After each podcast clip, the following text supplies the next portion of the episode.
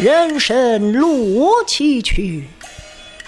病从心中起。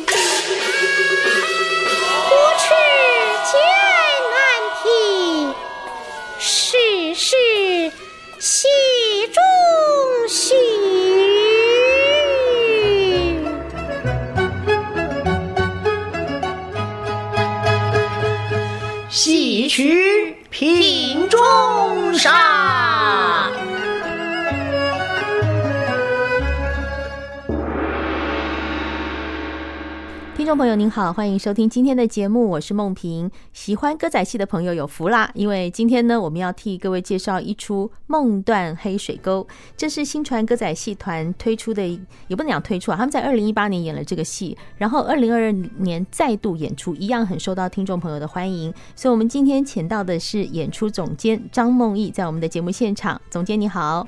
主持人好，所有的听众朋友大家好，我是梦毅。其实总监刚刚走进来的时候，我我想过这是这是红音呢，然后加起来，因为本人跟在舞台上真的是不太一样哎，因为装扮就会跟就是私底下就不太同这样子。对，可是你的眼神还是一模一样的，真的吗？对，跟那个演出的眼神哦，但演出的眼神更有更入戏。你是在你是那个红衣，但今天看是一个现代的梦艺。对。那个《梦断黑水沟》，我跟大家介绍一下，这个就是他讲的是一个汉民冲突的故事。尤其是过去唐山过台湾的时候，哦，大家过来台湾想寻求一个安定的梦想，但是可能因为时代变化啦、官民冲突啦，对，造成这个来台湾寻梦的一对算是好兄弟，嗯，后来没有办法。圆满的得到他们想要的生活，大概是这样的哈。当然戏曲我就不要剧透太多，希望观众朋友、听众朋友能够去看哈。我们今天来谈谈这个《梦断黑水沟》里面，它其实有很多演出的元素是我觉得好奇，然后想要请总监跟大家来分享。嗯，好。我们刚刚讲到说，这对兄弟到台湾来生根之后。呃，他们在部落里面成家啊，那所以这里面有他们在部落里生活的一些，哎，其实那个片段我看了很喜欢，就是觉得好像一个很和乐、安详，哎，对对对，就是那种他期待的要未未来要过的生活，对，一个美好的样子，对，一个美好的愿景就在我们面前 呈现了哈。但是在歌仔戏里面的原住民的元素。我觉得好像以前我并没有很常看到这样的东西。其实以我个人的认知来说，我第一个就是看的就是那个《赤桐花开》，那是在陈美云老师剧团，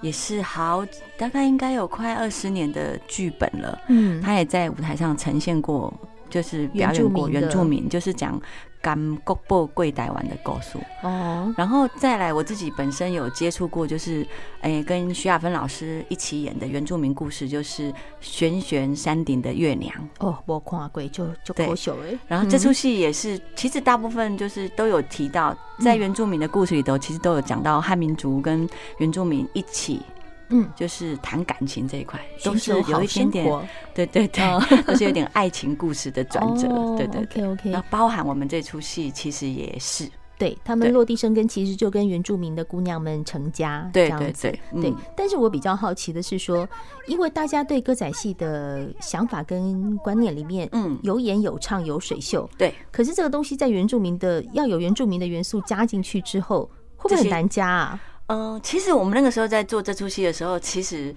其实廖老师一般都很在新传在演的戏里头，其实都很传统。嗯，那为什么会演这出戏呢？其实是因为真的要谢谢童景茂老师，那个时候他其实有一点，其实，在你看在《梦断黑水沟》的整个主架构里头的原始故事，其实，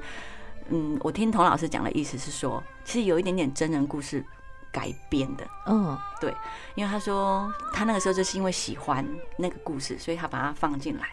那那个时候其实用我们在取舍原住民的元素的时候，其实讨论很多。第一个，你要放在哪一个族群？其实，在童老师写的原著里头，他写的是哎平埔族，嗯，平埔族的故事。嗯，但当我们去翻我们那个历史资料的时候，要去考究他的服装的时候，发现。平埔族其实，在我们台湾的历史记录下来的，几乎都已经被汉化了。对，你要讲他的服装，其实根本又很难弄弄出来。对，所以我们那个时候就很头痛，你想说怎么办？不行啊！你跟汉民族跟那个原住民都分不出来了，你怎么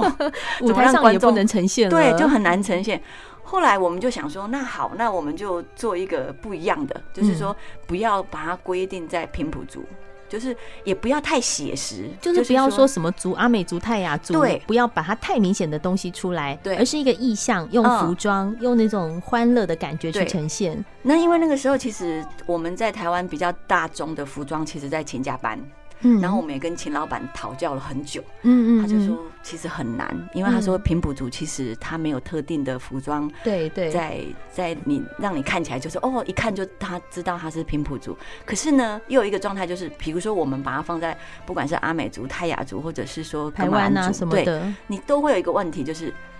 你如果已经设定好他是台湾族，或者是他什么族，第一个服装就要搭配，一定要讲究，对，第二个我们有。分成那个当工青欢跟喜欢，哇，越讲越深。对，那个部分你又要很讲究。还有，比如说他是不是母系？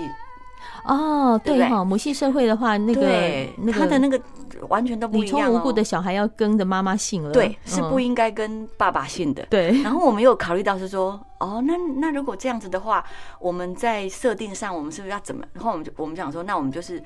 只说他是原住民，oh. 但不要特定的说他是什么族。比如说有一些族啊，他是有，比如说他去打猎，像我们出来那个，对，有打猎的，有打猎。可是有的是女生不能去啊，哎，对，有一些族女生是不能去的。有时候艺术哈，你太具象化、太考究化，它就不是艺术跟戏剧了，很难讲，很难讲清楚这一块。嗯，那后来我我们就只能讲说，那我们就只能跟那个童，因为我们要如果我们要改编，我们就只能跟童老师。问，那童老师说没有关系，他就说不要太讲考究这点，反而会帮我们绑手绑脚。嗯嗯，所以后来我们其实真的没有特定讲说他是什么族，对，就是讲说是部落是山区原住民，就讲到这样，点到为止，就点到为止。其实我觉得这样很棒的是说，你不要去太细想说，哎，这衣服有问题，哎，那个腔调怎么样？对。那就破坏了艺术跟戏曲的美感了。对，因为你包含你如果说你要讲究这些，你包含语言哦、喔，啊，对哦，都要讲哎，都要讲原住民语，而不是讲歌仔戏的原来原来台语哎。那这样就很难弄进，很难编下去了，对，就很难演下去了。我们后来其实后来大家都是讨论，其实很很多的意见给我们之后，我们后来才想说，哦，那真的不能太考究到，就是说我一定把它设定在哪一组。我觉得艺术创作哈，真的是后面要有群策群力耶。对，哈，所以一个花很多时间去思考这面，所以一个好的作品呈上来，它其实是后面很多很多人的努力耶，嗯、真的是很不容易。其实包含我们这次，比如说原住民的这个元素以外，嗯、其实因为还有，因为这几年原住民在保护他们的文化的时候，其实把很多音乐。都做了版权设定，嗯，对，所以我们那个时候其实，在跟音乐设计讨论，音乐设计就是因为他们之前在做一个原住民的，就是音乐专辑的时候，就发现，哎、嗯。欸，有一些歌是不能用的了，它有版权问题了，嗯嗯嗯，所以很多东西才做了一些改变。所以其实原住民的角色在里面，其实它是一个元素。嗯，而它不是说我要呈现原住民的歌舞或服装，不是，对，它是一个故事的元素，对对对，对。但是我会问这个是，我也很好奇，是说，就像我刚刚讲的，在歌仔戏里面，大家有唱腔嘛，对，啊有水袖啊。那因为他们穿了原住民的服装，就没有办法展现这一块了。对对对，嗯，其实对演员来说也蛮挑战的。他突然觉得我应该要甩袖子，没有袖子。因为水袖在舞台上，其实说真话是我们在表达情绪很重要的一个道具。嗯，然后我们在这一出戏里头就拿掉了这一些，所以拿掉这些之后，其实导演就要花很多心力。比如说，他可能要让他们其实。应该这样说，就是说这一出《梦断黑水沟》其实比较生活化，嗯，就它不那么的戏曲身段的，那么在诶传统的元素里头走，所以很多大部分的情感都用于在于，比如说我可能只能是伸手，或者是眼神的神韵上的交流，还有歌曲的律动，然后配上身上，所以它并没有真的在歌仔戏传统的那个身段里头的那种格式化，就是非常的。程式化的方式，然后去呈现说：“哦，我这里一定要翻袖啊，我这里一定要做什么样的三板上三榜手。”但是，他唯一就是比较没有离开歌仔戏的传统的部分，就是武打戏哦，乒乒乓乓，快快快！对对对，就是我说真的是蛮好看的，就是刀枪把子，所以就要很考验我们的男主角的功力。嗯嗯，其实刚刚总监讲了一句话，我真的非常喜欢，就是说不在传统的元素里走，所以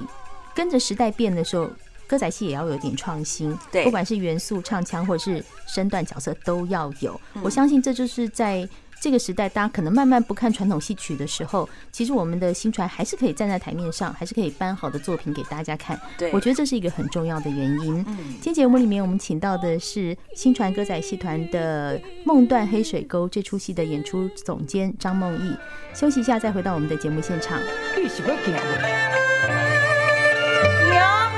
啊，你唱嘛，我讲啊。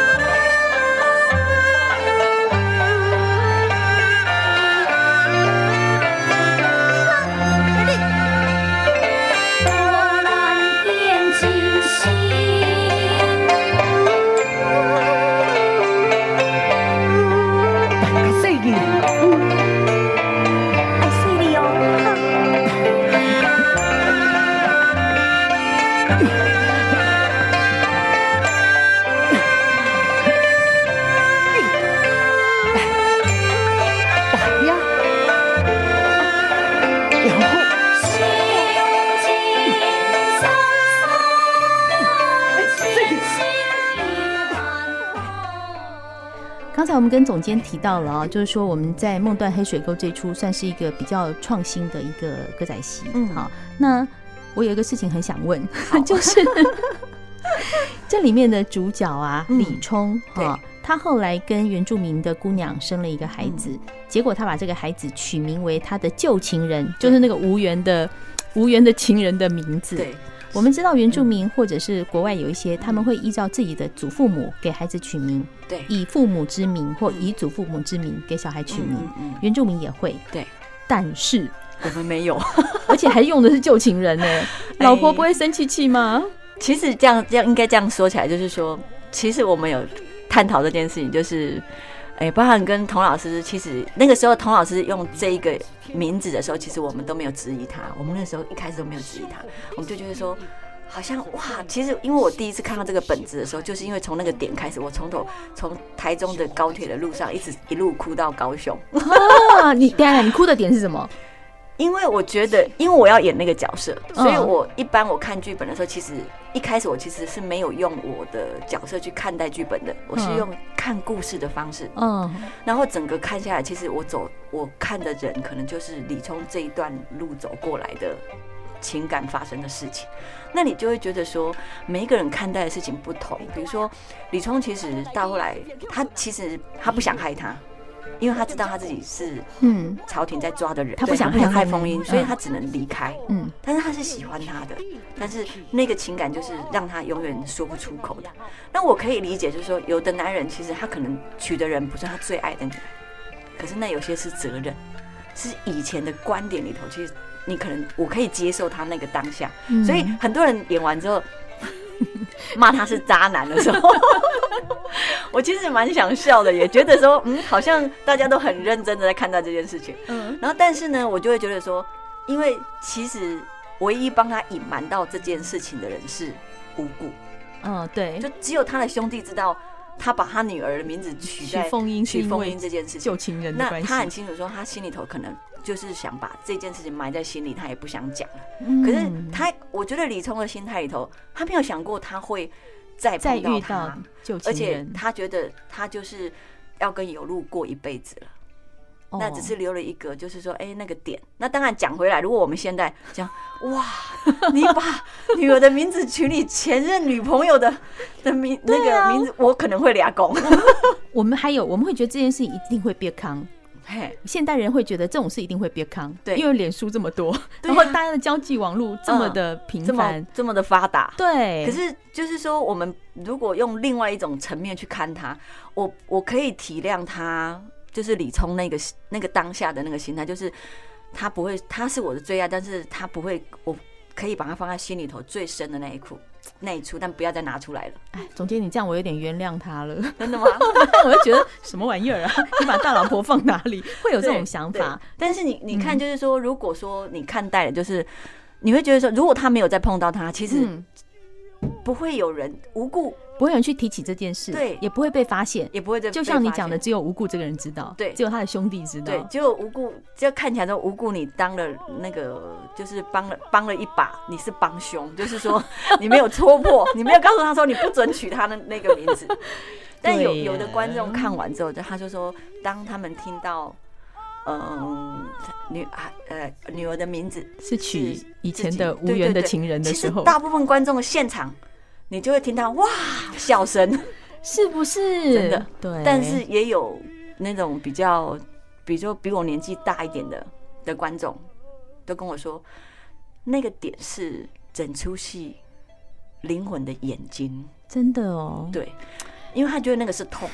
所以我觉得戏曲有趣的地方就是在这里，因为每个人看到的东西不一样。对，同样一个剧情哦，同样一个剧情说，你把小孩的名字取名为你的旧情人，你无缘的那个情人，每个人看到的感觉就是不一样。这就是戏曲好玩的地方。一个剧情百种解释。对对。虽然就是你我们自己那当下，其实如果是我以封印的角色的时候，我也很痛。真的当下其实是痛的，也是。而且你看哦，你看当他看到他的时候，他竟然是他他其实我们前面就是他真的是这十年来就是每个晚上都希望梦到他，但是一直在等待他。然后妈妈还跟他讲说：“我在我知道你在等那个人，就是不要再等了，人家搞不好已经娶娶妻生子了，而且你还在这里盼掉了，搞不好也不记得你了。”所以他自己都很清楚，说都很害怕怎么去面对这件事情，可是他又不想去讲。嗯，但是我就是过不去那个他让我动心的那一刻，结果为了这个动心的那一刻等了十年，对，等了十年还养了别人的小孩，我的天啊！所以也有人跟我讲说，这女人很傻哎，嗯，可是我我觉得可能我不知道是不是因为我自己演了太多廖老师的传统戏曲，然后我不觉得她苦，然后要加上说。我觉得，因为那时候童老师跟我们讲说啊，他其实有一点真人故事改编的时候，我觉得真的有这么傻的女人吗？说不定真的有哎。对，而且我觉得经过总监这样讲了一番哦，你知道吗？就在这短短的几分钟里面，我有一个不同的想法，就是第一个，我对对李冲有原谅一点了。第二个对凤英，就像你讲的，他会不会这一生其实抱着这个希望？我们觉得他傻，他却觉得自己很幸福。嗯，因为毕竟有一个梦想在那边，有一个期待在那边。有些人一辈子没期待，活得很痛苦。对，那凤英抱了一个这样的期待，他觉得幸福。对，每个人的幸福感是不一样的。所以我们到最后 ending 的时候，其实我每次在演最后，嗯，他被斩首完之后，然后其实那个眼泪其实更止不住。可是，在下一刻就是 OS 的时候，要做 ending 的时候，我却要牵着他孩子的手，然后抱住他，其实是另外一种期待。因为我觉得，我觉得你可以，就是说，你可能没有办法再爱另外一个人了，就这辈子。可是你可以把那样子的情感转嫁在亲情上，嗯嗯，或者是转嫁在那个孩子身上，两个孩子身上，然后你把他抚养长大。我觉得那是一个女人，其实可能我觉得也也有点单纯，但是她就是纯粹的爱。对，对，她把那样子的纯粹的爱变成转移到。就是照顾他的孩子，嗯，然后这样子过一辈子，我觉得也很好啊，也很好。就是我们讲的，每个人的幸福感不一样，每个人的幸福来源不一样。那回到这个戏的本身呢，因为我们刚刚有讲，因为时代在变，嗯所以歌仔戏也会随着时代变。那这次的呃里面的有一些传统的曲调、七字调都还是在的嘛？对，也用了一些新编曲，哎，这个原因是什么？其实因为我觉得我们的音乐设计哈，因为它就像它。他说他其实很特别，他就说他一直在，他之前做过一个河边春梦，哎，还有一个不知道是什么梦，然后还讲说有没有办法让我圆三个梦，最后他就碰到了梦断黑水沟。哦，对，然后他在一个可能因为爱情故事啊，或者是对他人生历练里头，他觉得这个故事有感动他，然后他就觉得说，哎，他想为这个故事，然后为这个本子写一个属于这个本子里头应该要有的。那个曲调，嗯，那所以就他就会跟着我们的情节，所以他，诶、欸，其实有大概也有一半呐，其实他有一半是传统曲调，然后有一半就是它包含，比如说它用都马调，像都马调就属于我们比较传统的曲调，但它要把它变化成二重唱，嗯，对，嗯。就会变成我跟李聪之间呃一个就是你一句说我一句这样子的唱法，对对对对对，嗯然后那个情感就会变成是说，哎，跟一般传统曲调里头的很制式的都马的版式又不太同，嗯所以我觉得一般的新编曲调其实都是跟着，比如说音乐设计，然后他希望做的，然后包含就是说这次因为有原住原住民的元素在里头，，嗯所以他也会希望说有一点点元素原住民的元素的音乐，嗯，然后但又不能够就是说有一点点。就不能完全脱离以前旧的那些曲调，但是要有一点新东西进来，让大家听起来说哦不太一样，对这样的感觉。然后它包含那个，哎，像那个原住民，比如说他有一些像唱山歌的方式啊，嗯他也都是用自己编曲的方式去做，然后可能也有一个状态，就是因为你如果是真的是用原住民的曲调，也很容易，比如说我们刚刚讲的 版权问题啊，嗯还有他到底是哪一族的，嗯会嗯很容易被设定好说哦，你这个首歌是阿美族的哦，或者是泰雅族的啊，那我觉得这个新编曲很成功哎，因为我们一听觉得哦，这跟原住民有关，对。对，就一听就哦，原住民的元素出来，但是我们当然不会去细分说什么什么族，但是那个情境的氛围营造就马上出来了，对，所以真的是一个蛮好看的。对，一看其实那整个戏看起来，因为很多地方很哀伤，嗯，可是，在那个部落的那一段，你就完完全全感觉到那种安居乐业啊，很很好的感觉，对，我觉得很舒服，对，很舒服，对，所以《梦断黑水沟》，我真心觉得它是一个蛮蛮好看的戏，也希望听众朋友、观众朋友有机会的话来亲近我们这些传统的戏曲，你会发现哦，真的在戏曲里看人生，那真的是很不一样的感觉。对。对，今天很谢谢新传歌仔戏团的《梦断黑水沟》演出总监张梦翊在我们的节目现场，谢谢您，谢谢，谢谢您收听今天的节目，我是梦萍，我们下次见喽。